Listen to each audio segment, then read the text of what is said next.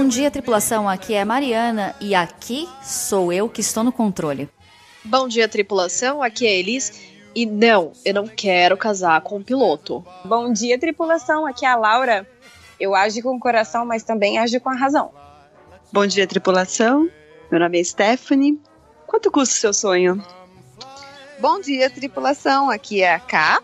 Mulheres na cabine não são garçonetes de avião. Sua segurança está em nossas mãos.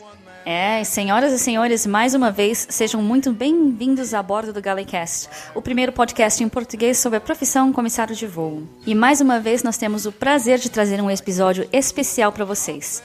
Este programa faz parte da campanha coletiva O Podcast é Delas, que é uma iniciativa do Cabuloso Cast e do Colville Geek. É uma campanha muito legal não só para promover a presença feminina na podosfera brasileira, mas também porque nós mulheres estamos dando a nossa visão sobre vários assuntos.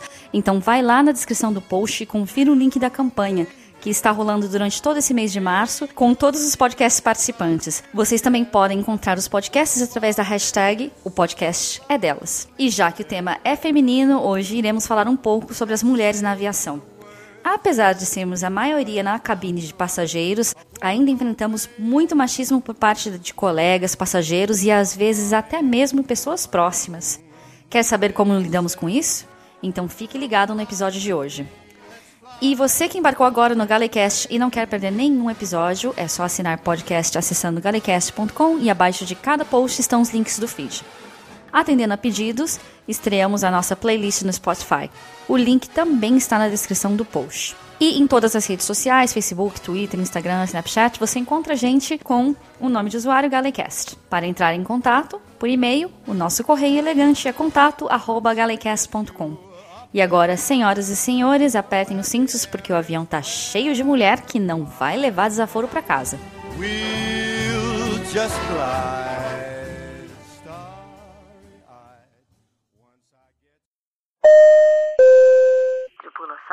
em automático. Meninas, hoje coincidentemente aqui só tem meninas, né? Eu acho que esse deve ser o primeiro episódio que só tem meninas. Não sei, para falar a verdade, não olhei o histórico antes de gravar hoje, mas vamos lá. Quando vocês decidiram ser comissárias de, de voo, o pessoal à sua volta, família, namorado, marido, enfim, quem tivesse, tinha. Como que eles reagiram a saber que vocês seguiriam nessa profissão? Vocês foram apoiadas? Receberam olhares tortos? Então, no início, é, a família me apoiou muito. As pessoas sempre olhavam aquele ar, né? Ah, vai ficar sempre fora de casa, nunca vai casar. Aí eu queria saber qual parte da história eu disse que eu queria casar, mas tudo bem. Ah, uhum. Aí fica aquelas histórias, mas assim, é, com o tempo a gente vê que não tem nada disso. É uma profissão como qualquer outra. Simplesmente a gente não tá todos os dias na, em casa. Mas somos presentes, dependente da distância, né? Casei, separei, tenho filha. E nada independente da profissão. Eu, a minha história é bem interessante, porque na verdade quem me deu a ideia de virar comissária foi o meu namorado. Nossa, e legal. Ele, é, Ou ele não. falou assim. Ou não. não, na verdade, é, foi legal. Ele falou. Eu tava meio cansado da Laura. ele falou: eu tenho um primo que é piloto, e ele falou sobre alguma coisa sobre comissária de bordo. E eu acho que combina muito contigo. Por que, que você não procura saber? Por que, que você não, não tenta? Falei, tá aí, ótima ideia, gostei. E foi a partir daí que eu comecei a pesquisar, que eu fiz o curso.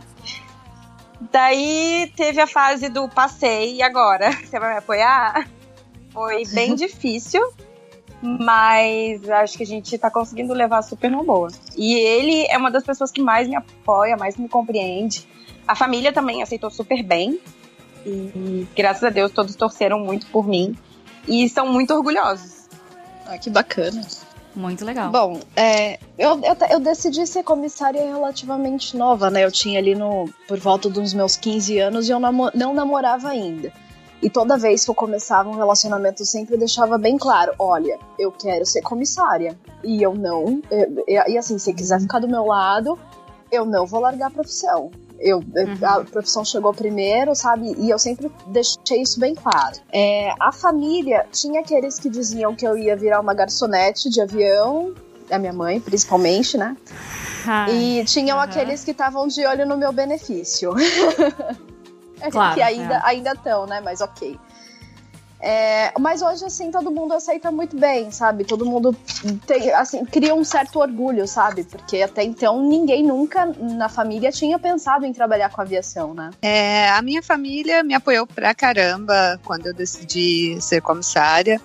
E eles só ficaram um pouquinho receosos é, em relação a- ao, ao mundo árabe, a- ao país muçulmano.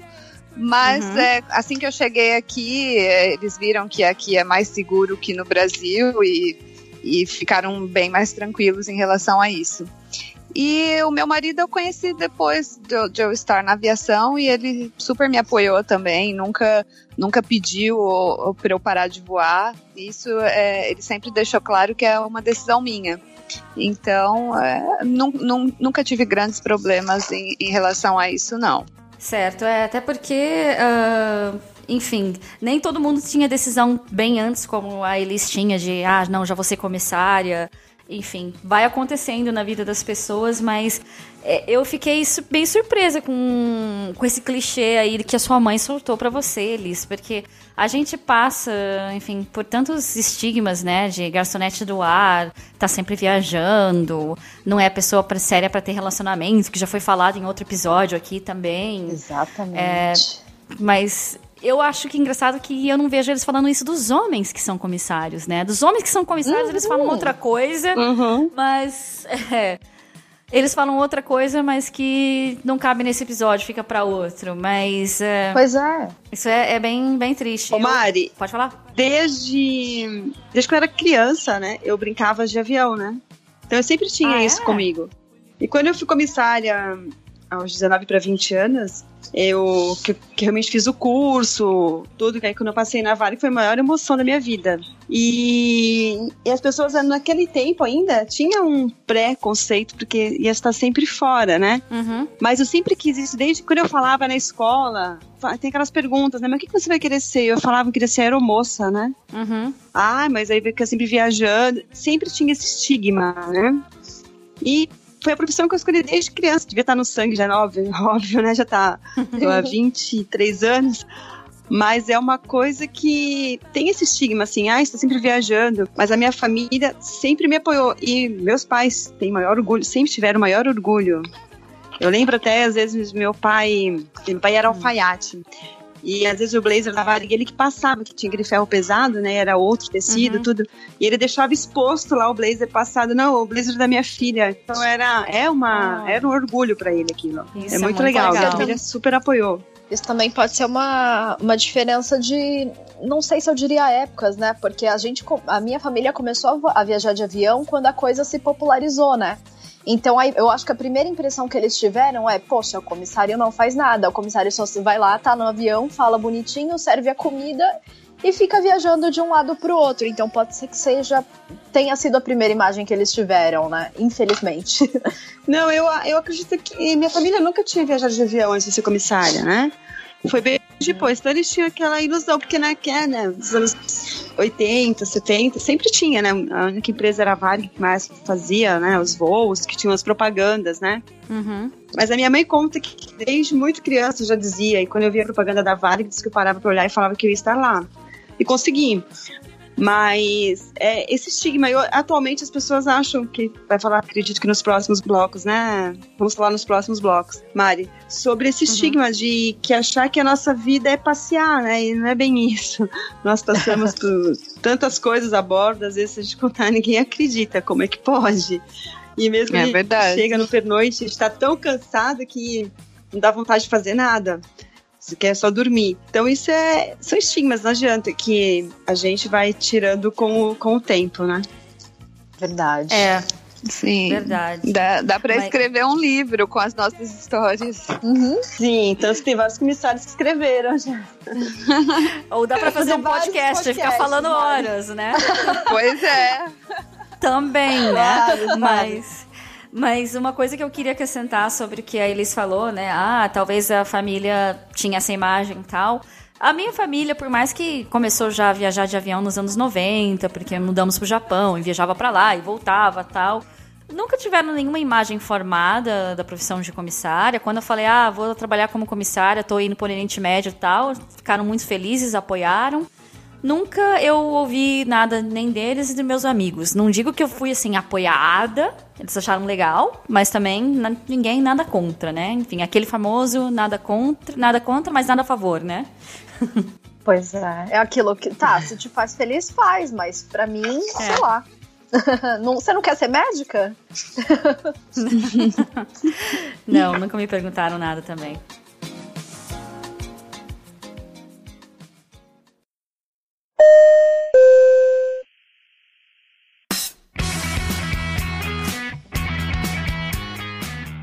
Como a Stephanie fala, acabou de falar agora no bloco anterior, né? Tanta coisa que a gente passa, dá para escrever livro, fazer podcasts, etc. Uh, ah, muita gente talvez imagine que nós passamos por várias situações machistas, sexistas, enfim, dá o nome que você quiser, que acontecem a bordo e assim, vem de todos os lados, vem de passageiros, vem de colegas e vocês têm alguma história para dividir porque eu, acho, eu até fiquei feliz que essa gravação miou umas duas vezes, porque acabou surgindo histórias nesse meio tempo. E eu falei, cara, se eu tivesse gravado isso antes, eu não teria como contar isso que aconteceu.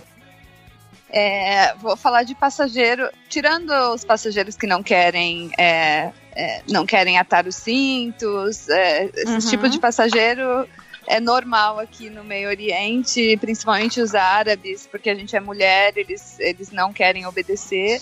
E aí a gente uhum. tem que uhum. tomar uh, uma uhum. atitude mais, mais uh, não, não, não digo rude, mas uma atitude Assertiva. mais...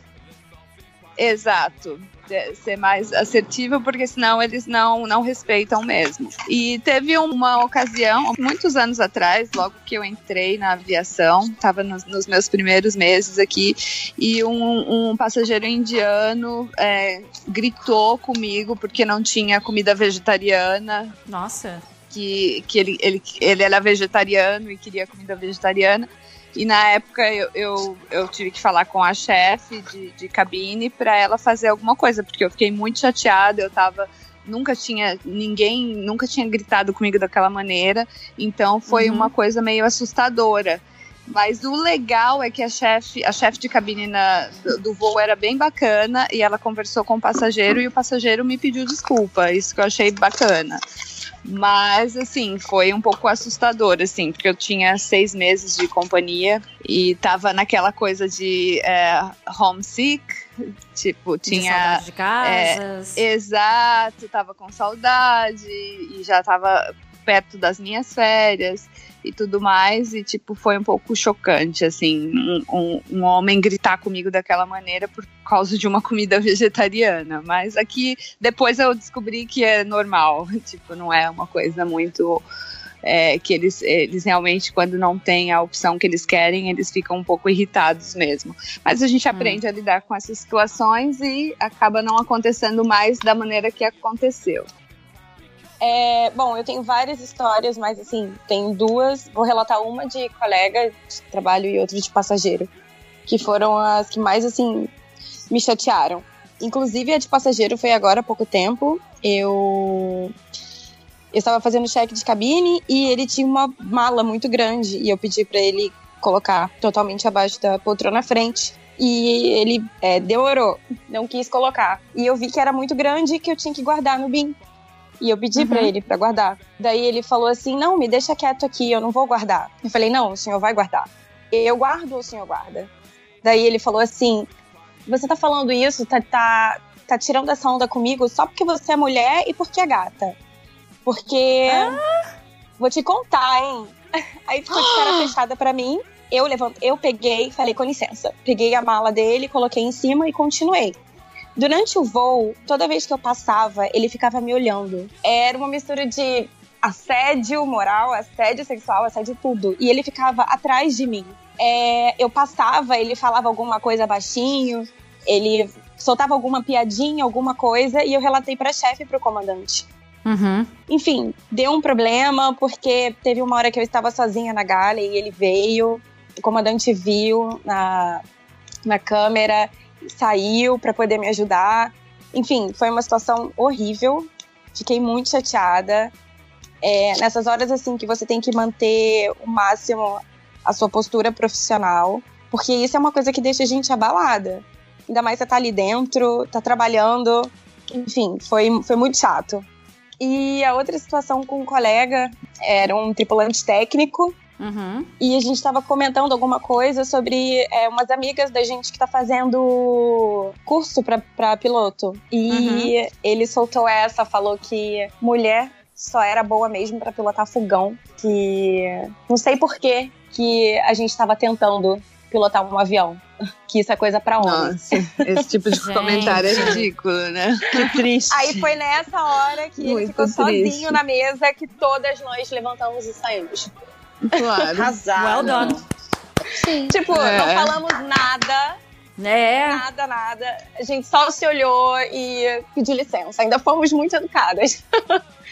Gente, eu tô assim, vocês, todas as histórias que vocês estão contando, tem, eu, eu penso, tem uma parecida, tem algo que eu posso adicionar, mas eu vou deixar vocês falarem, porque senão eu. Bom, eu, eu vou parar por aqui porque são muitas, senão. Não, acaba não cabe. São infinitas, não adianta. É.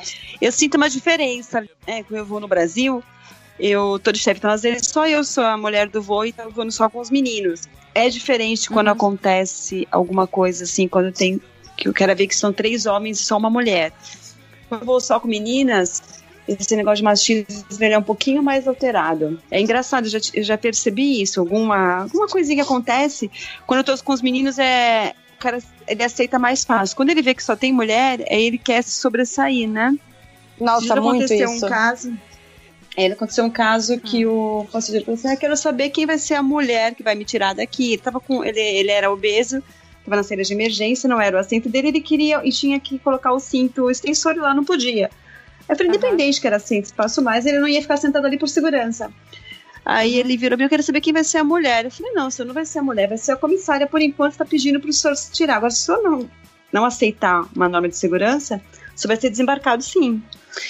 Aí ele começou, aí ele falou assim: eu quero saber quem vai ser a mulher. Eu falei, olha, não sei, se eu não for por bem, às vezes pode ser mulher ou homem, mas vai- vai vir a Polícia Federal É. que o voo não vai decolar com o senhor aí. Aí ele, ele, ele, ele levantou com uma petulância, aí eu virei as costas, né, e fui pra cabine de comando. Quando eu voltei, ele, ah, não, é... Eles, é, eles, eles, eles tentam, ai, desculpa, é que eu... Aí falou com a mulher dele, também, que começou a falar um monte, né? Aí foi que eu desembarquei ele mesmo assim, porque ele veio colocar o dedo na minha cara, né? Falei, que, ah, eu falei agora você perdeu o respeito, você tá desembarcado, né? Muito bem. E eu falei pro comandante, ou ele ou eu. Aí o senhor decide. Porque eu não vou nesse avião com esse monstro. Eu não vou. Aí foi que foi desembarcado. E justamente veio uma mulher da Polícia Federal. Eu achei o máximo. Aquele dia meus Nossa. anjinhos estavam todos de plantão. E ele pedindo desculpa. Ah, eu entendi errado. Mas foi desembarcado sim. Gente, É uma coisa meio complicada, mas eu pensei, é. Até você, até quando você tá ali solicitando, você tá pedindo, né? Agora, a partir do momento que a pessoa levanta e colocar o dedo na minha cara e gritar comigo, eu não tô ali brincando, eu sou comissária do voo, senhor, eu não sou sua filha, não sou sua mulher, não sou nada sua. e mesmo que fosse também, não, ele costas, não deveria tratar assim, né? É, é. exatamente, só que eu já não sei qual a liberdade que as pessoas dão pra ele, né? A hora que ele saiu do voo, todo mundo bateu palmas, os passageiros, né? É uma coisa que acontece. E até mesmo mulher, eu vejo que às vezes as mulheres também, né? É um. É, come e fala, elas aceitam, né? Você vai falar, parece, nossa, que ela tá mandando eu colocar o cinto como se fosse uma coisa É. assim, astronauta. Exatamente, é isso que eu ia falar. Não são só dos homens que têm o preconceito, não. Não. Na verdade, é aqui, é, aqui no mundo árabe, eu percebo que tem muito mais é, das mulheres árabes do que dos próprios homens mesmo. É, tem, tem dos homens também, é claro, mas é, as mulheres que são muçulmanas, elas têm muito mais preconceito com porque a gente tá maquiada, a gente tá vestindo uniforme, que tá mostrando Uhum. partes do O corpo. cabelo. Então acaba, exato, cabelo. Então acaba sendo um pouco mais é, agressivo, né? As mulheres árabes são um pouco agressivas em, em relação a, a- às comissárias mesmo. Olha, eu tava aqui ouvindo as histórias de vocês e justamente a minha frase do começo do programa, que é aqui eu tô no controle, eu tive que falar para um passageiro. Essa história eu já contei num episódio do Tourcast é, com o Samir, mas é, vou repeti-lo aqui e repito quantas vezes for necessário. Mas eu lembro que eu tava para passar o cheque de cabine e essa era a primeira fila que eu tinha que checar o cinto, se de assento e tal. Cheguei no cara, o assento totalmente reclinado, sem cinto. Eu cheguei para ele e falei: Senhor, a gente tá para decolar, assento vertical, cinto, por favor. Ele virou para mim e falou: Não. Aí eu falei para ele: Senhor, não tem não. Aí ele: É, mas no meu carro eu dirijo a 180 por hora e eu não uso cinto. Aí eu virei para ele e falei: No seu carro o senhor está no controle. Aqui sou eu que estou no controle e o senhor coloca esse cinto. Agora. Arrasou. Arrasou. Eu acho, eu acho que. Eu não sei nem da onde que eu tirei inspiração, força, assertividade para falar com ele naquela hora, mas.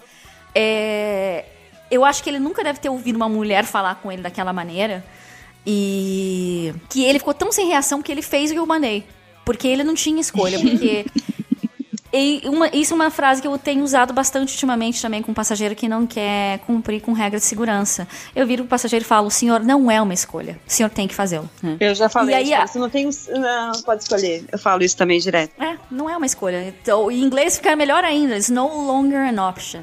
Or it's no longer a choice. Ah, Você tem que fazer. você tem que fazer.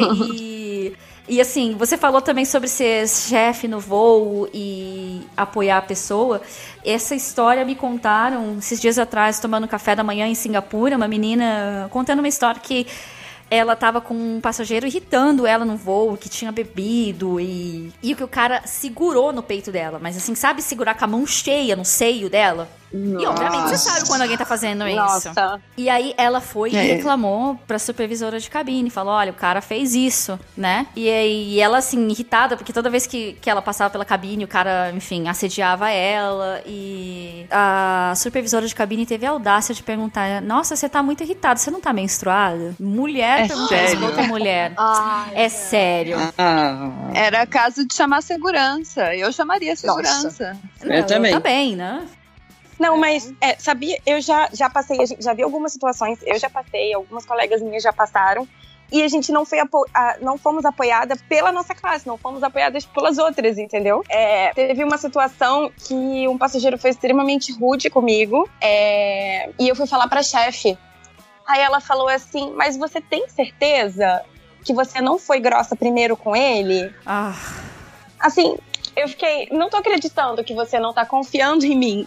e não foi só uma vez, foram várias outras vezes. Porque assim, o machismo, ele não é só do homem para com a mulher, ele é da mulher também com a própria mulher. Existem, existem muitas mulheres machistas. com certeza, com certeza. Exato, também acho. E o que eu ia comentar, eu falei, nossa, eu achava que esse tipo de, de machismo só acontecia aqui no Oriente Médio por muitos motivos óbvios, mas não é Eu também, eu também achava. Não, Tá mais enraizado do que a gente pensa. Sim, isso é muito Exato. triste. E aproveitar o que a gente está falando assim de, de machismo, né? Pouco antes da gente começar a gravação, eu avisei lá pro pessoal no grupo, no, do, do WhatsApp, da campanha do podcast delas e, e a Priscila do podcast O que assistir, ela mandou é, uma pergunta bem interessante que eu não tinha exatamente pensado para pauta.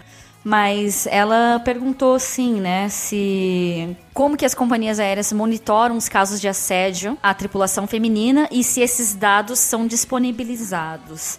Antes de falar como eles monitoram ou se as empresas aéreas monitoram, esses dados não são disponibilizados externamente, nunca. E no máximo, em, por exemplo, você está fazendo revalidação de licença, tem uma aula de reciclagem, eles mostram os dados para você, mas obviamente você não deve estar sair por aí falando X dado. Ah, mas casos de assédio, enfim, depende também do que você consegue fazer a bordo, chamar a segurança, que nem, por exemplo, a Laura acabou de, de comentar, e eu também falei da menina que me contou a história, que a própria, a própria as pessoas que têm um cargo de liderança a bordo não te apoiam. Se essas pessoas não te apoiam, como é que você vai chamar a segurança? Sim, isso é, é uma, uma coisa complicada, porque é, se há o assédio, tem que ser chamado segurança. Acont- Eu lembrei de um caso agora, vou, vou comentar, foi no meu voo. Eu já, já era chefe de cabine e foi de uma mulher, de uma, de uma senhora, o assédio é, com a comissária que estava no meu voo. E é, a, a menina passou na- na- no corredor e a- a- essa senhora estava dormindo com a cabeça um pouco pro corredor e sem querer essa comissária é, encostou na cabeça dela. E ela já, Uhum. a, a comissária já logo virou para pedir desculpas. E Uhum. quando ela virou para pedir desculpas, a mulher deu um tapa na cara dela. Uma. Aham. Mas, gente. Nossa. Exato, uma senhora e fez isso. E, mas enfim, aí eu tive que chamar a segurança pra, pra ela. E o, o neto dela ficou implorando pra mim: ah, ela, é- ela é uma senhora, não chama. Eu falei assim: bom, ela é uma senhora, já deveria ter aprendido que não pode fazer isso com a comissária. Então eu vou chamar sim. E eu acabei chamando a segurança. Mas é, foi, foi uma coisa meia. Se eu, se, talvez se fosse outra chefe, não chamaria, porque não, é, não são todas as chefes que chamam, porque ela era uma passageira VIP. Então, é, pode ter algum problema, mas pra mim, depois não deu problema nenhum. Eu expliquei o que aconteceu, tudo, e foi, foi tudo na boa. Mas não são todas as chefes que tomam iniciativa por conta de, às vezes, a empresa não. é, não, não apoiar né, nesse tipo de caso. Uhum. Mas eu, Nossa, então eu mais chamei sem pensar. você. É, É. Eu chamei sem pensar, porque eu falei, não, como que vo- a menina ficou totalmente devastada, ficou muito, assim, assustada com a situação, né? E eu também achei um absurdo. Eu falei, como isso? Como isso pode acontecer?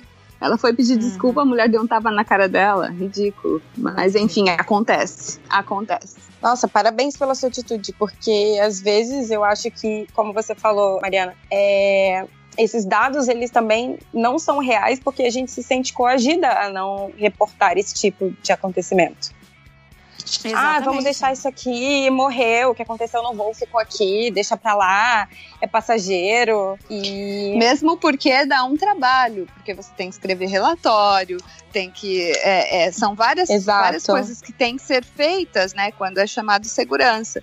Então, Não, muitas, gen- muitas, muitas chefes não querem esse trabalho, né? O Então, relatório é o de é. mínimo, é o mínimo, é o, assim, o de menos, cá, porque Sim. daqui a pouco a gente vai falar um pouquinho de liderança, mas é, é, sem querer já atropelar tudo, mas eu uma vez eu tive uma, ah, um caso de um passageiro que ele tava fumando um cigarro de plástico no- na cabine. Eu acho que eu contei essa história em algum outro podcast, eu não consigo lembrar. Mas, é, enfim, se eu lembrar, eu coloco o link aqui também, onde que eu dei essa entrevista e falei sobre isso. Mas ele tava insistindo e ele fumou fumou, porque era só um plástico com uma nicotina dentro, mas mesmo assim é, é contra as regras de segurança da minha empresa. E a gente foi lá e falou pra ele não pode. Ele insistiu. Na terceira vez, eu chamei ele pra gala e falei: "Escuta, a gente tá falando pra você que não pode, é contra as regras". E sabe, pra dar uma chamada nele, ele me encurralou no canto da galley, que eu achei que ele fosse me dar um soco na cara. E eu tinha dois comissários homens que estavam ali num canto, de punho, de, de punho cerrado, falando: Mariana, se ele tocasse um dedo em você, a gente ia cair de porrada nele. Dane-se os, os regulamentos da empresa. Mas ele acabou não acatando, aí chamaram a chefe de cabine, que, que é acima da minha posição de supervisora. E aí a chefe falou com ele, ele também não tava nem aí, tava encarando ele- ela, só que ela tinha uma vantagem que ela era bem mais alta do que eu, da altura dele praticamente. E, e aí ele se ficou um pouquinho intimidado, mas ela falou: não, agora não quero saber, a gente vai chamar a segurança chegando na, na base. Chamaram a polícia, a gente foi parar na delegacia do aeroporto, ficamos lá por mais de três horas depois de um voo. Exato. E, assim, por sorte era um Praga, era um voo de 5 horas e meia, mas imagina se você fez um Los Angeles de 16 horas e você vai parar na delegacia do aeroporto. Mariana, você falou um, um, um assunto que eu achei interessante, é que você foi apoiada pelos seus colegas do sexo masculino, que eles Uhum. iriam comprar a sua briga por você.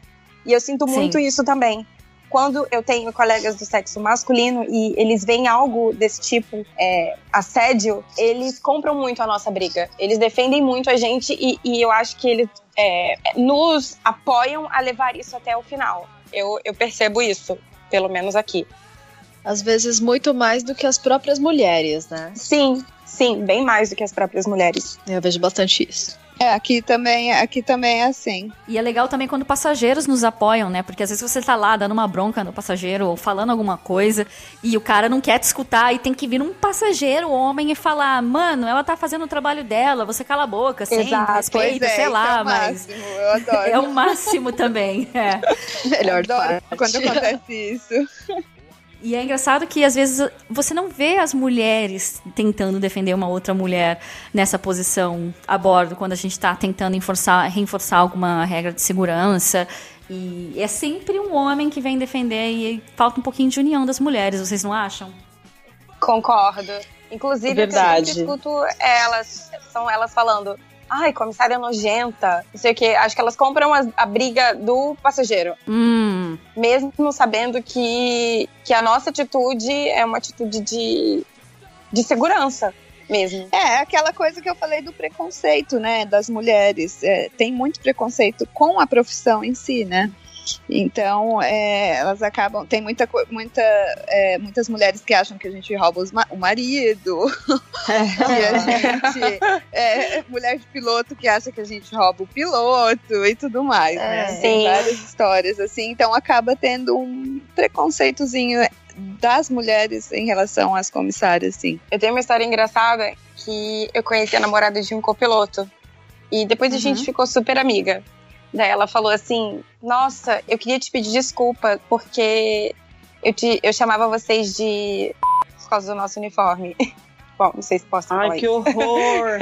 E eu chamava vocês de porque eu odiava vocês. Achava que todas vocês eram é, danadinhas.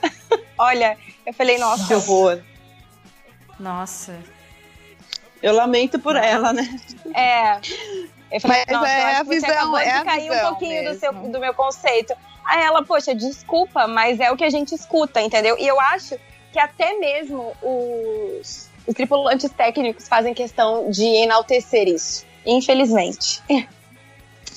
É E tem aquela história também que a gente tem um, um namorado em cada, em cada destino. Sim, Essas coisas- É, coração de Eu já falo isso com. Eu falo isso com deboche, sim, não. Impossível. Eu- É impossível, mas eu faço justamente deboche disso. Eu falo, sim, tenho. Tem cidade que eu tenho até dois, pra pessoa se ligar que é ridículo isso, né? É, quando eu entrei na empresa, um comandante me perguntou: e aí, o que, que você fazia antes? Tal, aquelas perguntas iniciais. Uhum. É, e daí ele perguntou: e você, namora, casada, o quê? Eu falei: ah, eu namoro. E eu namoro há oito anos. Aí ele: ah, não tem problema. Daqui um ano a gente conversa e eu quero ver se você, se esse namoro realmente vai durar. Eu falei, Ai, mas nossa, por quê? Aí ele, ah, você, a gente vai ver, a gente vai, a gente vai se encontrar. Daí eu encontrei com ele há um pouco tempo atrás. Eu falei, então, lembra que você me falou que a gente ia se encontrar daqui um ano e e que eu ia terminar meu namoro? Então, muito obrigada pela sua dica. É, foi ótimo pra mim, porque eu tomei mais cuidado ainda e a gente tá super bem, a gente tá super feliz. Vou te convidar pro noivado em breve.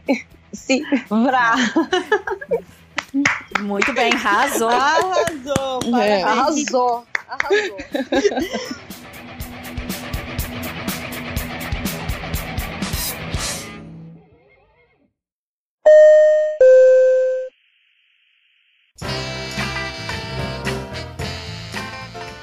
Antes da gravação desse episódio, eu levantei uns números assim, de forma independente. É, não pode. Pode ser que esses números não estejam 100% corretos, mas eles estão bem próximos da realidade. Que aqui na empresa onde eu vou, pelo menos, cerca de 70% dos tripulantes de cabine são mulheres. Tá? Mas apenas 48% dos chefes de cabine são mulheres. E supervisor de cabine é 52%, mas ainda assim é uma maioria baixa se você for levar em, em consideração a hum, proporção original de 70% mulheres e 30% homens. É, e aí fica uma pergunta: por que, que, mesmo sendo a maioria, as mulheres não estão ocupando cargos de liderança na aviação? E assim, acho que antes da, da Stephanie ou da K responder, porque elas têm cargos de liderança a bordo, assim como eu, eu acho que eu queria que a Elise e a Laura respondessem essa primeiro. Às vezes eu penso que na hora da. Porque onde eu trabalho não é por tempo de casa ou por turmas, é por avaliação. Sai a avaliação, se a sua senioridade for contemplada, você pode é, prestar a seleção de líder. Às vezes eu Uhum. sinto que. É... Ai, como é que eu posso explicar? A impressão que eu tenho é, é que, que os homens, na hora de mostrar que eles vão bater o pé para cumprir o padrão da empresa, eles conseguem mostrar isso mais do que as mulheres. Ou é porque as pessoas que estão avaliando não se sentem convencidas com elas dizendo Uhum. que não que vão cumprir, vão fazer, vão se, fa- se fazer cumprir, entendeu? Eu não sei se eu expliquei direito. Eu acho que eu entendi, sim. Porque às vezes a mulher tem aquele estigma justamente de ser bozinha e não ter coragem de falar ou falar grosso. Eu sei que soa muito machista ou sexista, mas falar grosso quando é preciso, necess, é, necessário. Mas exatamente, porque é sexista. Agora, eu, eu, eu imagino que se eu chegar pra fazer uma seleção de líder aí a pessoa olhar pra mim, ela vai olhar e vai dar risada da minha cara. Que é o que geralmente fazem. E na hora que eu aperto a voz e eu falo grosso, a pessoa me respeita, entendeu? Uhum. E é a impressão que eu tenho. Bom, na minha empresa é por hierarquia. Uhum. Então, eu acho bastante dividido. Eu, na real, quando você, quando foi proposto o, a pauta, eu parei para pensar, nossa, Aham. tem realmente muita mulher. E acho que não tem muito homem. Mas eu comecei a lembrar dos homens. E, e eu acho que é bem dividido. Eu acho que nessa parte a, eu não, não tenho o, o, que, o que falar, entendeu? Não tenho dados para te dar. Eu, eu, eu não, não posso opinar porque a gente Você não tem essa. Porque a gente não tem essa separação lá, entendeu? Não tem, tipo, mais homem ou menos mulheres em cargos de liderança. O que a gente realmente não tem são tripulantes técnicos femininos, entendeu? Lá na cabine. Ah, isso aí em É, todo lugar, são né? poucas. É, Mas eu acho que isso tá mudando, porque eu tô vendo muitas meninas se interessarem por, por esses cargos. Aqui onde eu trabalho é, era por hierarquia também, então era bem dividido. Eu tinha tinham muitas mulheres na, na liderança e, e por tempo de casa mesmo. E mudou recentemente, é, agora já não é mais por tempo de casa, tem, tem que mandar currículo, fazer a avaliação toda. É, e acaba tirando um pouco a chance das mulheres, porque eu, eu percebi que depois dessa mudança começou a aparecer muito mais chefes homens do que mulheres. Uhum. Então, é, eu acho que pela hierarquia era muito mais, é, é, como que eu posso dizer, justo. É, era muito mais justo porque você também fazia uma ava- avaliação, porém era no seu tempo. Você não, não- ninguém passava na sua frente. E agora, como com essa pequena mudança, eu já vi alguma diferença. Ainda tem muitas mulheres na liderança, mas estão começando a aparecer muito, muito mais homens. É, espero que volte como era antes. Pra dar mais chance a todos, né? Exato, exato. Para ser justo, né? É, você tem o tempo de casa e você vai fazer o teste. Se você passar, ok. Se você não passar, aí já é uma outra coisa. Mas você, você tem aquele tempo ali de experiência e você é, é, é, é capaz de. A mulher é capaz, é, às vezes, muito mais do que o homem. Mas é, é, você não ter a chance, esse é o problema. Agora, se você tem a chance de mostrar o que você pode, o que você é capaz, e eu acho muito mais justo. Aqui na empresa, a, a divisão ela é por, é por hierarquia ainda. Está para mudar, mas ainda é hierarquia para tudo, né? Tanto para ir para o AID quanto para chefe. Mas há uma seleção. Só que eu percebi que essa seleção, ela, de uns dois anos para cá, ela está sendo mais complexa. Porque, devido aos testes que tem tudo, então as pessoas não conseguem fingir. Aqui é bem dividido, embora tenha é, homem e mulher de, de auxiliar, mas é bem dividido, tem bastante homens também atualmente. Antes era, ah, eu sentia que era mais mulher, mas de uns 8, 10 anos pra cá, tá tendo mais homens na profissão. Antes era bem menos aqui no, na empresa. O cargo de liderança na, na empresa que eu trabalho hoje, ele é exercido por uma mulher, o maior, o maior cargo, né? E eu vejo comentários dos homens, assim, quando fala, né? Do presidente da empresa, há um preconceito independente, sabe? É, é engraçado. Mas isso é, da- é do próprio ser humano, é do próprio brasileiro, de achar que a mulher é. A mulher, às vezes, até mesmo a mulher se coloca na inferioridade, né? Ah, eu não posso, porque o que, que eu vou falar? Né? Porque é a mesma coisa, se um homem sai de cueca na rua, ele saiu, ele voltou, tudo bem. Se, você- se uma mulher sai de calcinha, tá falada pelo bairro inteiro, tá em tudo, né? Há uma diferença ainda, há um preconceito né, no país. E então hoje eu acho que o cargo de liderança, todas as mulheres têm a mesma capacidade, até mais que homens. Que a gente consegue Uhum. trabalhar, cuidar de uma casa, cuidar de um filho e ser, e ser boa em tudo, né? Uhum. Então é a divisão. Aqui a divisão tá bem, tá- ainda está sendo bem dividida. Mas é, existe preconceito de você na liderança, sim, mulher na liderança. Sim. Eu Ah. acho que foi no Brasil que aconteceu aquele caso do, de um homem que, que saiu do voo porque a pilota, a pilota era uma mulher. Eu acho que foi no Sim. Brasil. Sim, sim. Sim, Foi, foi no Brasil. Brasil. Não sei se foi, né? Sim, foi no aqui no Brasil. Brasil. Ah, azar dele que chegou atrasado. É, na- isso foi um dia 8 de preconceito gigante. Aham. Dia 8 de março, é, teve um voo que foi feito só por mulheres, né? O comandante, piloto e as, e as comissárias. E é, quando foi anunciado também tem as piadinhas, né? Sabe, é engraçado. E, e às vezes as piadinhas vêm das próprias mulheres. Em vez de Nossa. dar apoio, é, a piadinha vem das próprias mulheres. É engraçado, mas infelizmente é o que acontece, né? É uma mentalidade ainda de que nós somos inferiores, né? Porque a gente realmente não sabe a força que nós temos, né? Exatamente. É Mas- verdade. É, aqui eu não, eu não lembro de nenhum caso de, de, de, de, ser, tirar, de sair do voo, né? Por conta de ser uma piloto, piloto mulher. Mas é vários comentários já ouvi. Tipo, É quando anuncia, quando- né? Quando elas falam É. os nomes que elas anunciam, sempre tem os comentários bestas, né? Exato, é. Comentários vários. Se o pouso for ruim, então, senhor amado. Quem tá lá na frente, coitado, É. tem que ficar tentando. Mas eu, eu nunca vi um pouso ruim de mulher, viu? Vou te dizer que, que todas as vezes que eu voei com mulheres foram excelentes os voos, os, os pousos e as decolagens. E, ah, com homens, ok, tem a maioria, vai, não vou, não vou ser hipócrita, mas já teve casos. Mas com, com mulheres eu sei que são bem menos, mas uh, nunca aconteceu de ter, ter um pouso ou decolagem que não fosse boa. Gente, eu nunca voei com a mulher. Nunca. E eu tô muito maluca pra poder voar com alguma mulher. É o máximo. eu adoro. Eu fico olhando o uniforme assim, aí agora eu acho que eu sou. Você que nem aquelas pessoas que ficam olhando as pessoas de comissário de uniforme, ficam, nossa. Eu fico olhando também pro uniforme azul marinho, fico assim, nossa, babando. É, Quero um igual. Eu quero um igual. Exatamente, mas em oito anos de carreira aqui, oito anos completados hoje, inclusive, no dia dessa gravação. Olha, parabéns. Que legal, parabéns. Olha, Obrigada. parabéns. É, Mas hoje, é, em oito anos de, de carreira aqui, eu posso contar nos dedos de uma mão quantas mulheres eu voei juntas já pilotando. Todas elas foram copilotos.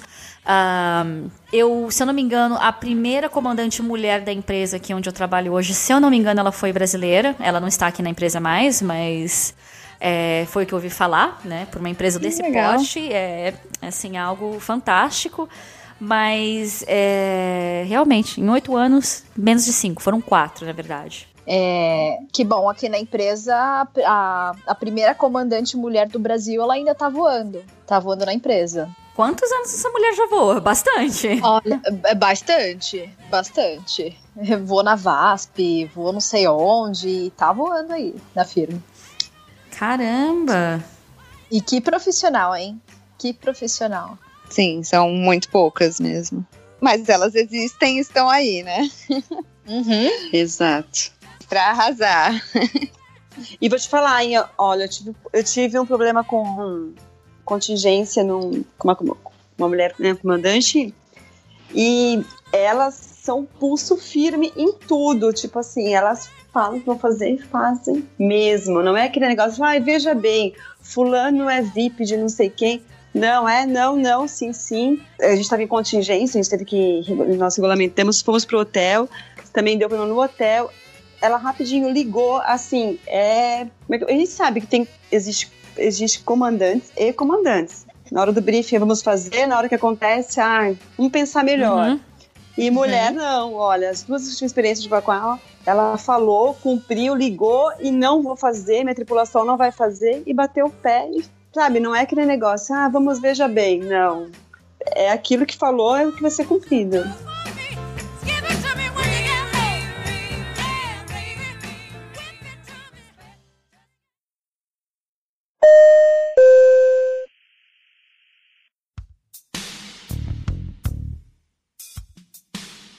Bom, e já que acabei de falar que eu completei oito anos aqui, eu lembro que quando eu cheguei, tinha um amigo de uma amiga minha que já trabalhava aqui. E essa minha amiga não passou na entrevista. Então ela falou: Olha, Mariana, já que você está indo para lá, eu vou te dar o contato do fulano. Você chegando lá, avise, fale com ele e tal. E quem sabe vocês saem para tomar café, alguma coisa, conversar. E esse amigo dela é, na verdade, piloto, né? E aí ele gentilmente me levou para jantar e ele me perguntou, ele falou, olha, você já trabalhou na aviação antes? Eu falei, não. Ele falou, olha, meu pai era piloto da Varig, meu irmão é piloto em tal lugar, eu já sou piloto há X anos, e eu vou ser sincera com você. Ele falou, chega uma hora que mulher que voa fica louca por causa de hormônio. Eu falei, ok. E assim, tipo, eu achei, eu achei meio assustador. Eu achei isso meio assustador. Ele falou: olha. Aí ele falou: vai chegar um dia que você vai fazer uma coisa, uma loucura, depois você vai parar, vai pôr as duas mãos na cabeça e vai falar: que merda eu fiz. E realmente, aquele dia chegou. O dia, o dia que ele falou chegou, chegou até mais cedo do que eu imaginava. Mas desde então, nunca mais tive nenhum episódio de loucuras e aí eu penso, cara, será que era verdade? Ou será que eu fiz aquilo porque ele falou? Mas eu não sei. O que, que vocês acham em relação. Tem uma coisa de psicológico. Eu acho que é mais psicológico do que hormonal, para você falar a verdade. Mas é, o que vocês é, têm a dizer em relação da saúde da mulher que voa? Que a gente lida com muitos horários loucos e, enfim, alimentação que não, horário, não é o horário certo, tanta coisa. Não só o horário certo, né? O tanto de coisa que a gente come que não faz bem, não tá escrito, né? Ah, sim. Eu engordei muito quando eu entrei na aviação. E. Tamo junto. e depois eu, eu há dois anos atrás eu resolvi mudar radicalmente assim a, a, minha alimentação e eu consegui perder os 8 quilos, graças a Deus. Ainda tenho mais alguns para perder, mas que já eram de antigamente. Uhum. e, mas é, é, mudei totalmente e, e, é possível, é super possível você ter uma alimentação saudável voando, sim, porque é, é um pouco mais trabalhoso, é claro. É, eu dá, me dá um pouco mais de trabalho, que eu tenho que preparar a, a minha alimentação para eu levar para o voo. Eu costumo geralmente levar, se é um voo muito longo, pelo menos uma das refeições eu levo comigo, é, vários uhum. É, snacks é, cenourinha, amêndoa, essas coisinhas que dá para comer rápido, porque às, às, vezes a gente não tem tempo também quando chega no avião, para não ficar tantas horas sem comer e, e depois quando chega a hora de comer, comer tudo que vê pela frente, né? Porque acontecia uhum. muito isso. Então eu, eu mudei um pouco o, o estilo de eu ir pro voo, o que eu levar pro voo, o que comer, é, até mesmo no voo. Antes eu comia, tipo, a sobremesa, a, a, o prato principal, a entrada, tudo. e, tipo, hoje eu escolho o que comer, não, não vou uhum. comer tudo de uma vez, eu divido durante o voo. Porque no início, é claro, a gente quer provar tudo, a gente quer comer tudo mesmo. Mas é. é. depois a gente vai aprendendo que a gente tem que cuidar do nosso corpo, né? Porque o nosso corpo é o templo, né? É o que a gente tem de, de mais precioso é a nossa saúde. Então, se a gente não cuidar da nossa saúde, a gente não faz nada, né? A gente nem voar, é. voa. Então, é, o, o mais importante é, é, é, perder um tempinho mesmo. É claro, você vai perder um, um tempo, vai, vai, vai te dar um trabalho, mas é, compensa tudo, porque eu não lembro a última vez que eu fiquei doente depois que eu mudei a minha alimentação. Então, assim, é fantástico, assim, você é, pensar mais na saúde do que realmente na, é, nas outras coisas que estão é, ao redor, né? E é. valeu muito a pena. É, eu comecei a me cuidar muito mais depois que eu entrei pro voo. Uhum. Eu senti necessidade de me cuidar. Eu tô entrando nessa, nessa de mudar a alimentação também agora mas eu tô muito mais preocupada. Por exemplo, eu visito o médico agora regularmente, é, me preocupo com a alimentação e com a prática de atividade física. É, uhum. Já das minhas despesas fixas, eu tenho é, já separado para farmácia para tomar vitamina, é, cremes para pele, para o rosto. Então eu cabelo. achei que eu passei a me cuidar, cabelo, nossa cabelo. Então eu passei a me cuidar muito mais depois que eu entrei pro voo. É, muita maquiagem que a gente usa, então a gente tem que cuidar da pele. Pois é. é. Alimentação, às vezes a gente não tem nem tempo para comer. Não é nem que a gente come errado, é que a gente não tem tempo para comer, a gente não come. E eu também passei a me preocupar, a dedicar mais um tempo pra me cuidar. Eu passei um tempo tendo muita imunidade baixa e sempre estava doente. E aí foi que nem você falou agora. Eu, a partir do momento que eu, que eu mudei um pouco a minha alimentação, eu já comecei a ver resultados. A alimentação é tudo, né? Não adianta. E a gente, se a gente deixar, eu engordei mesmo, comecei a engordar depois dos 40. Mas eu malho pra caramba, porque senão você fica também fica naquele negócio, eu vou, adoro, come. E a gente tem acesso a muita comida boa, né? Não a bordo, mas nos lugares. Então, se você não tiver Uhum. um. Às vezes come muito de madrugada, que isso atrapalha, né? Que é, nosso cérebro entende que nós deveríamos estar dormindo e estar lá comendo, né? Mas É. eu sempre eu aprendi a, a malhar também.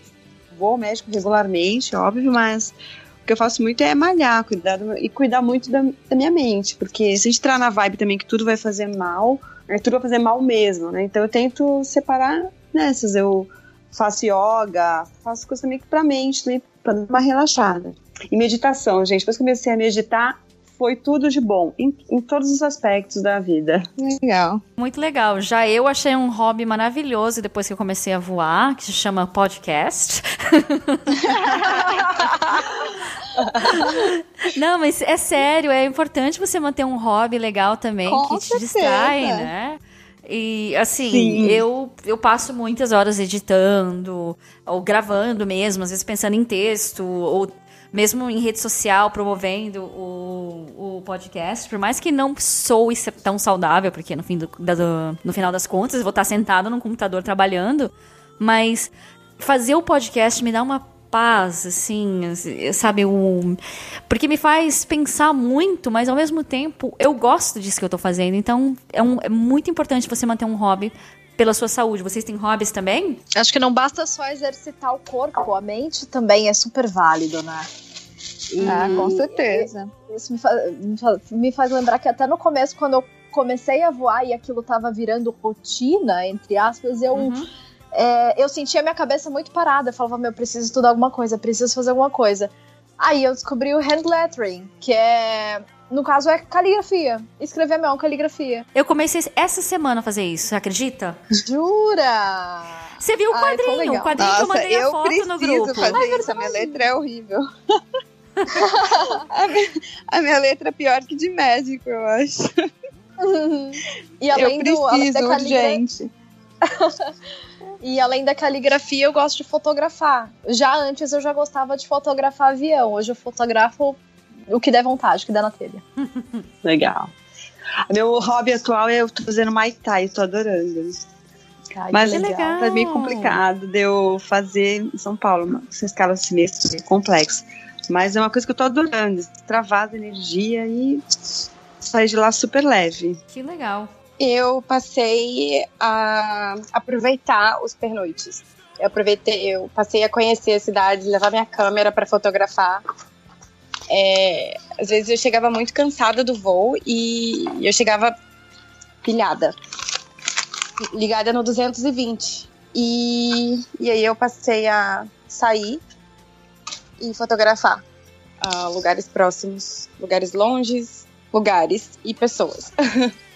Ah, é muito legal. Porque aí, aí a, gente, a gente consegue aproveitar o pernoite, né? Não é?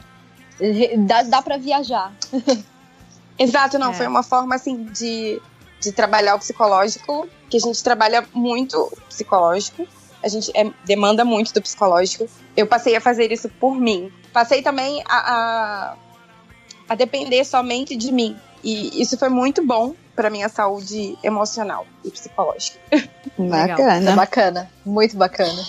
E vocês acham que cabe falar voar sobre aqueles dias ou não? Melhor deixar quieto. Olha, eu usei o Mirena por muitos anos, então, tipo, eu não menstruava. Então, pra mim, eu nunca menstruava no voo, então nunca tive esse problema. Era uma mulher de sorte. Porque sei Pois é.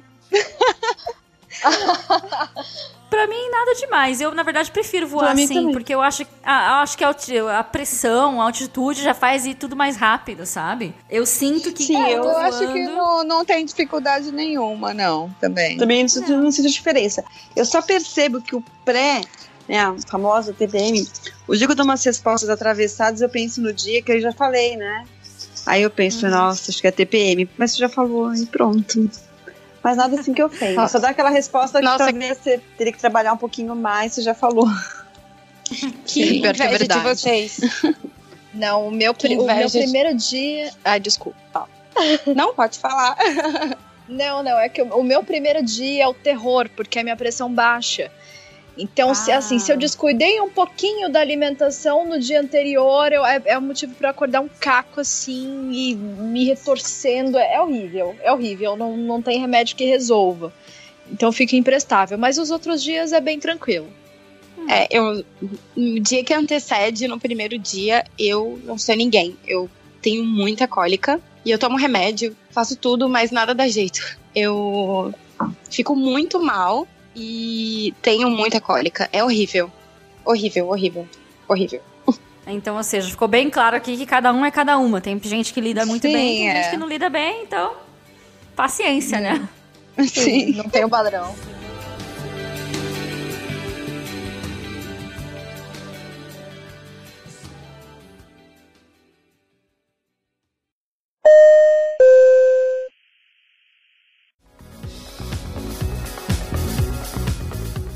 Chegando agora ao último bloco, e assim, eu tô surpresa que a gente não falou mais ainda, porque tem tanta coisa para falar. Mas a gente tá se controlando bem, senão o episódio fica com três horas, mas.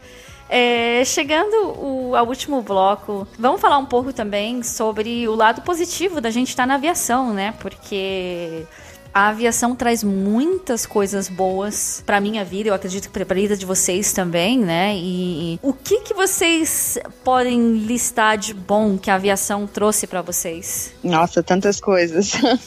Muita coisa. Bom, Muitas coisas. Posso, muito, muito. Posso começar? É, na verdade, o que eu acho assim que trouxe de melhor assim foi o conhecimento de uhum. mundo que eu tive quando eu vim para cá e conhecer as diferenças, né? Ver, ir para um país super pobre que eu jamais imaginei é, visitar uhum. e contrastar com a riqueza da Europa, dos Estados Unidos e é, ir para Dhaka, conhecer países paupérrimos. Então, eu acho que essa essa diferença gritante que tem no mundo, conhecimento que você tem, a, a interação com, com as culturas, com outras culturas. Uhum. E eu acho que isso não tem preço. Eu acho que é, é incrível, assim. Eu acho que eu, eu, eu trocaria, assim, tudo para fazer isso de novo. Além uhum. desse aprendizado cultural, também a gente tem os descontos com as, das passagens da família. E isso uhum. proporciona para a família um conhecimento cultural também muito grande e a gente sai um pouco do clichê Paris e Londres, Estados Unidos para conhecer lugares é, diferentes, mais exóticos, Tailândia.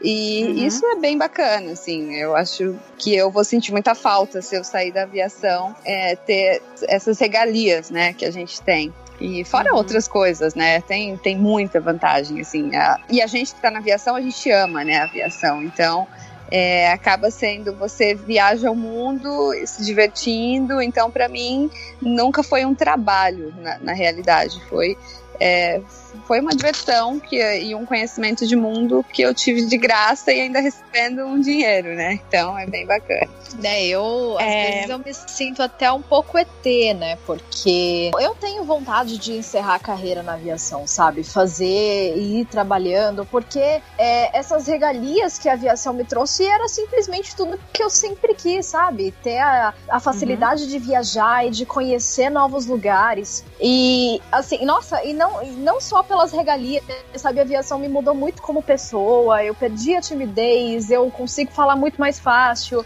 Uhum. É, e saber lidar com as diferenças, sabe?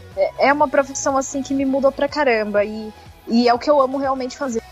É, para mim, acho que de melhor que a aviação me trouxe foi independência. E assim, uhum. no sentido macro da palavra, é, independência financeira, emocional, pessoal, uhum. tudo. É, a questão do conhecimento, eu não tenho nem como mencionar também. Networking, pessoas que eu conheci, pessoas incríveis, lugares incríveis, culturas incríveis. E olha que eu tô só dentro do Brasil. É, uhum. Eu pude ver o quão especial e maravilhoso é o meu país. É, e eu acho que também me deu muita confiança, sabe? É, eu sou outra pessoa. E para melhor. Com certeza. É verdade. A gente muda muito mesmo a gente acaba enxergando o mundo com outros olhos. Né? Com outros olhos, ah, ia falar isso agora. A gente acaba enxergando o mundo de uma maneira tão diferente, tão, né, daquele, daquele mundo que as pessoas falam, assim, mas não é bem assim, né? A gente vive a na gente pele, sai da caixa. interage, a gente sai da caixa, sai completamente do condomínio, né? A gente... Exato. Eu, eu vou há 22 anos e é que eu falo, eu fico imaginando, às vezes eu paro pra pensar, né? Falei, nossa, como seria a minha vida se não tivesse vivido isso? Porque tudo que a aviação me proporcionou, em todos os aspectos de conhecimento, de lugares que eu conheci, de pessoas que eu conheci, de amigos que eu conheci. Hoje a gente tem amigos espalhados, né, pelo mundo inteiro, em outras companhias aéreas. Que delícia quando você vai voar e se encontra outra tripulação que a maioria são seus amigos de outra que trabalharam juntos. Então é que eu uhum. falo, as pessoas falam assim, nossa, você conhece todas as pessoas do seu Facebook? Eu conheço, porque é. Algumas não conheço pessoalmente, óbvio. Mas você ser quem é, não tá ali por ser simplesmente um número. São pessoas que a gente uhum. conheceu às vezes num restaurante. Ai, é, é, uma coisa que a gente tem assim um acesso muito fácil, né? É uma coisa que a interação com, a com outras culturas, o viver aquele aquele dia inativo que a gente vai viver e a gente vai em vários lugares e conhece pessoas e vê outro, é, você fala, nossa, eu pensava tão diferente, né? Você via às vezes na. Hoje não, que tem o tem o Google, tem o TripAdvisor que te dá umas dicas, né? Mas uhum. a, gente, a gente, tudo isso a gente tinha aqui no pessoal, né? Você passear, você tinha um restaurante lá em, tem ainda, né, mais que era em alemão era as irmãs, era irmãs, né? Então a gente falava, ah, vamos nas irmãs. Então a gente sempre se encontrava nas irmãs para jantar à noite. Então era uma coisa uhum. assim que é, é, é impossível de descrever o quão a, a aviação trouxe para mim em parte financeira, independência total de tudo e de ser uma pessoa melhor sempre e principalmente, né, pensar muito no outro. Porque até ontem eu vi uma frase que eu fiquei uhum. impressionada. A passageira ela não tinha altura para colocar a mala no BIM. E ela falou assim que ela ia subir com, a, o, com o sapato no assento. Eu falei que não podia. E ela falou: Eu não me importo quem vai sentar aqui depois, problema de vocês. Aí eu falei assim: Nossa senhora, que triste a senhora não pensar no outro. Porque não é o outro porque é o passageiro, não é o outro porque é teu colega de trabalho. Não é. É não pensar no outro. E a gente no sabe próximo, que nós, né? tripu é, é verdade. Próximo, nós, tripulantes, a gente ouve histórias que você garante que todo mundo já saiu de um voo triste por uma história que você ouviu ou uma situação que uma pessoa se encontrava e estava viajando ali com você. Então você acaba Sim. se envolvendo, né? De falar, nossa, quando fazia voos lá pro norte, né? Que era trombetas, você vê aquelas crianças que estavam indo para o acesso a, a, um médico simples, porque não tinha é. lá. E assim, a mala era uma sacola de plástico rasgada, já porque eles não tinham outra forma. Então você fala, nossa, como que é a vida, né? E é. isso é, são, esse conhecimento, essa vivência, isso vai ser para sempre, né? Para mim, eu agradeço e você todos poder os também dias fazer, minha profissão. Uhum. Você poder fazer a diferença na vida dessas pessoas também, isso não tem preço também. Sim, Nossa. o que a gente ouve no final do voo, né? Eu acho que a gente aprende a ser humano, é. né? Muito, muito ser humano. Muito. A gente aprende a ser aqui realmente na. É, na vida, é se né? colocar no lugar do outro, né? É, e dar valor realmente a tudo que você tem. Pois é. Tava até lembrando aí dessa, dessas situações que vocês falaram. Eu lembrei de uma vez que a senhora entrou chorando no voo e eu fui perguntar. É, se estava acontecendo alguma coisa, se ela queria conversar e ou se estava tudo bem mesmo. E ela contou que ela estava saindo do ela estava saindo, acho que de Brasília, e estava deixando o filho dela lá porque o filho dela tinha ido para estudar e ela estava bem triste e tal. Aí eu sei que ela foi me contando a história, aquilo me tocou tanto que eu tava quase chorando ali perto dela. Expliquei que a minha situação era parecida, que a minha mãe tinha ficado chateada, mas que depois de um tempo se acostumava. E, e aí, assim, eu, eu, fiquei feliz que ela se sentiu melhor depois disso sabe? Mas foi bem tocante. Isso é Quantas é muito legal. Não... Eu já chorei muitas vezes, né? Já fui pro banheiro para chorar, porque é impossível é. não se envolver, né? A emoção e a, uhum. e a razão estão ali, não adianta, né? É como numa emergência que a gente tem que. É, a gente sabe que a gente vai usar mais a razão do que a emoção, porque senão a gente não vai conseguir fazer nada, né? A gente tem esse dom, é. Eu fico pensando, a gente tem esse é. dom. Realmente. Eu passei a, a olhar mais para as pessoas, sabe? Às vezes a gente tá ali com alguém e a gente não tá ao mesmo tempo. E eu passei muito a enxergar as pessoas, a olhar mais para dentro das pessoas. Hoje eu tenho uma sensibilidade mil vezes maior, sabe? A gente uhum. já sabe, quando a gente tá ali na frente, que a gente tá recebendo os passageiros, cara, a gente tem um, um poder de filtrar muito, muito grande. A gente já sabe se o passageiro ele tá triste, se ele tá irritado, se, uhum. se tem algum problema, se tem alguma coisa, se ele tá feliz. E isso é muito é. passado pra gente. É verdade. É, Nossa, gente, é muito verdade. Eu já, eu, eu já vivi com passageiro perdas, eu já vivi com passageiros alegrias. E olha que, assim, vocês têm anos, têm uma super experiência de aviação. Eu tenho um ano de aviação. E eu já vivi muito isso, sabe? Não só com passageiro, com, com próprios com, colegas com meus, de trabalho. Com meus próprios colegas, sim. Exato. Uhum. Já vivi a dor de amigos, já vivi a alegria de é. amigos. É. Isso também eu acho que foi uma das coisas mais importantes, assim, que eu aprendi na aviação. Uhum. É. Eu realmente também com a aviação eu aprendi a ser uma pessoa um pouco mais forte, mais assertiva, porque muitas vezes a gente tem que. Como é que fala? Stand on your own feet. A gente tem que. Uhum. Botar os pés ah, no chão.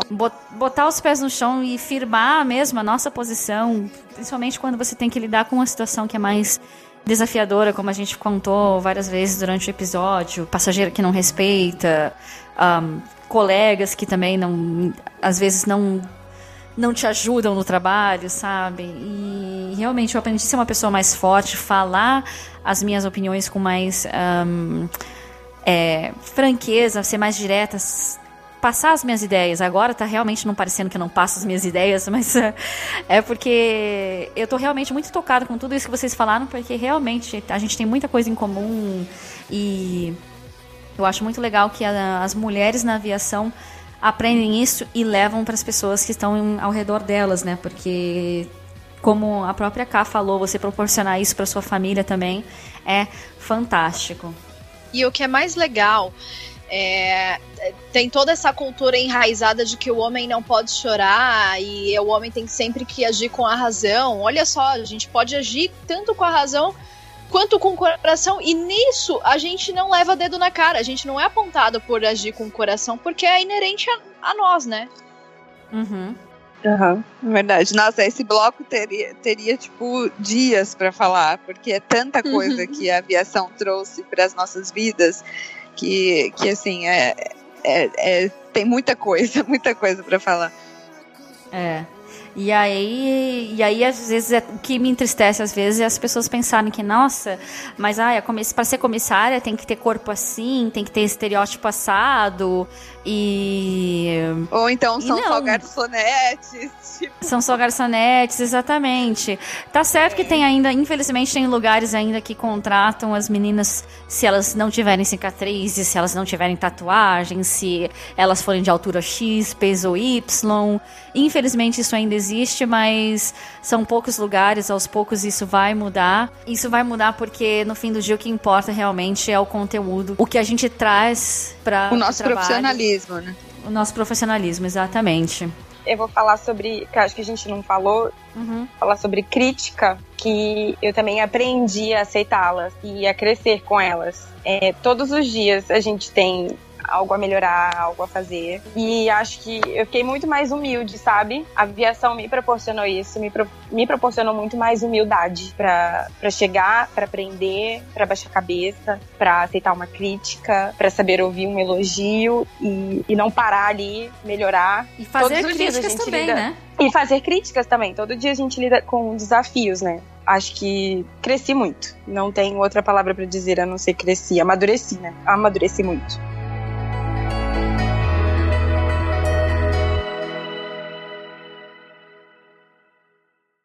Mas uh, vamos lá. Eu acho que dá pra gente passar pro bloco 2 sobre machismo. O que, que vocês acham? Que esse aqui vai ter, vai, esse sim. bloco vai estar tá recheado, né? Pode ser? Sim, Não sim. sei se vai. Jesus amado. Ó o avião! ah, desculpa. não, agora tá, não tem problema, tá entre os blocos. Vamos lá. Esqueci. Não, sem problema. É, vira outro easter egg também no final.